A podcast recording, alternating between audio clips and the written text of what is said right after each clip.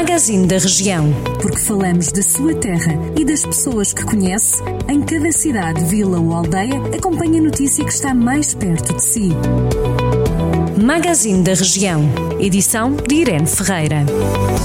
Magazine desta segunda-feira. O Conselho de Carregal de Sal vai manter aberto o cemitério municipal durante o dia de Todos os Santos, ainda que com algumas limitações. As visitas vão ser permitidas se for respeitada a lotação máxima fixada à entrada e também com o uso obrigatório de máscara e luvas e ainda o distanciamento social de 2 metros. A Câmara de Carregal de Sal apela também à população local para que a ornamentação das campas e dos jazigos seja feita antecipadamente para evitar aglomerações de pessoas.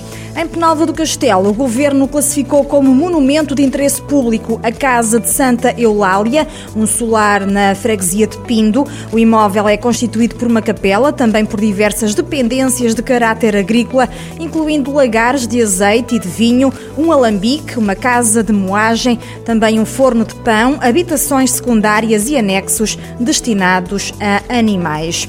A Escola Básica de Castro Daire passou a ter cobertura para acolher os alunos durante os dias de chuva e frio, junto à entrada principal do estabelecimento de ensino. A Câmara Municipal avançou com a instalação do equipamento numa altura de pandemia e também quando se aproxima a época do inverno. A autarquia justifica o investimento com a preocupação com a saúde dos alunos que frequentam os vários estabelecimentos de ensino do Conselho.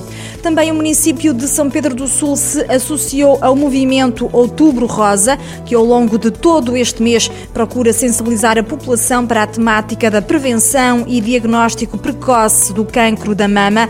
Por todo o mundo, durante o mês de outubro, a cor rosa é utilizada para homenagear as mulheres com cancro da mama, também sensibilizar para a prevenção e o diagnóstico precoce e ainda apoiar a investigação na área. Outubro Rosa é uma iniciativa promovida pela Liga Portuguesa contra o Cancro. Foram inauguradas em Viseu, nas instalações da Visaium 21, um novo contact center da CUF, um investimento que permite criar novos postos de trabalho, somando 172. Para o presidente da Câmara de Viseu, António Almeida Henriques, o novo contact center da CUF prova que a política de captação de investimento e criação de emprego é correta e está a dar frutos, mesmo no momento em que os números do desemprego sobem no país e no mundo. Estes são alguns dos muitos assuntos que pode ler em jornaldocentro.pt.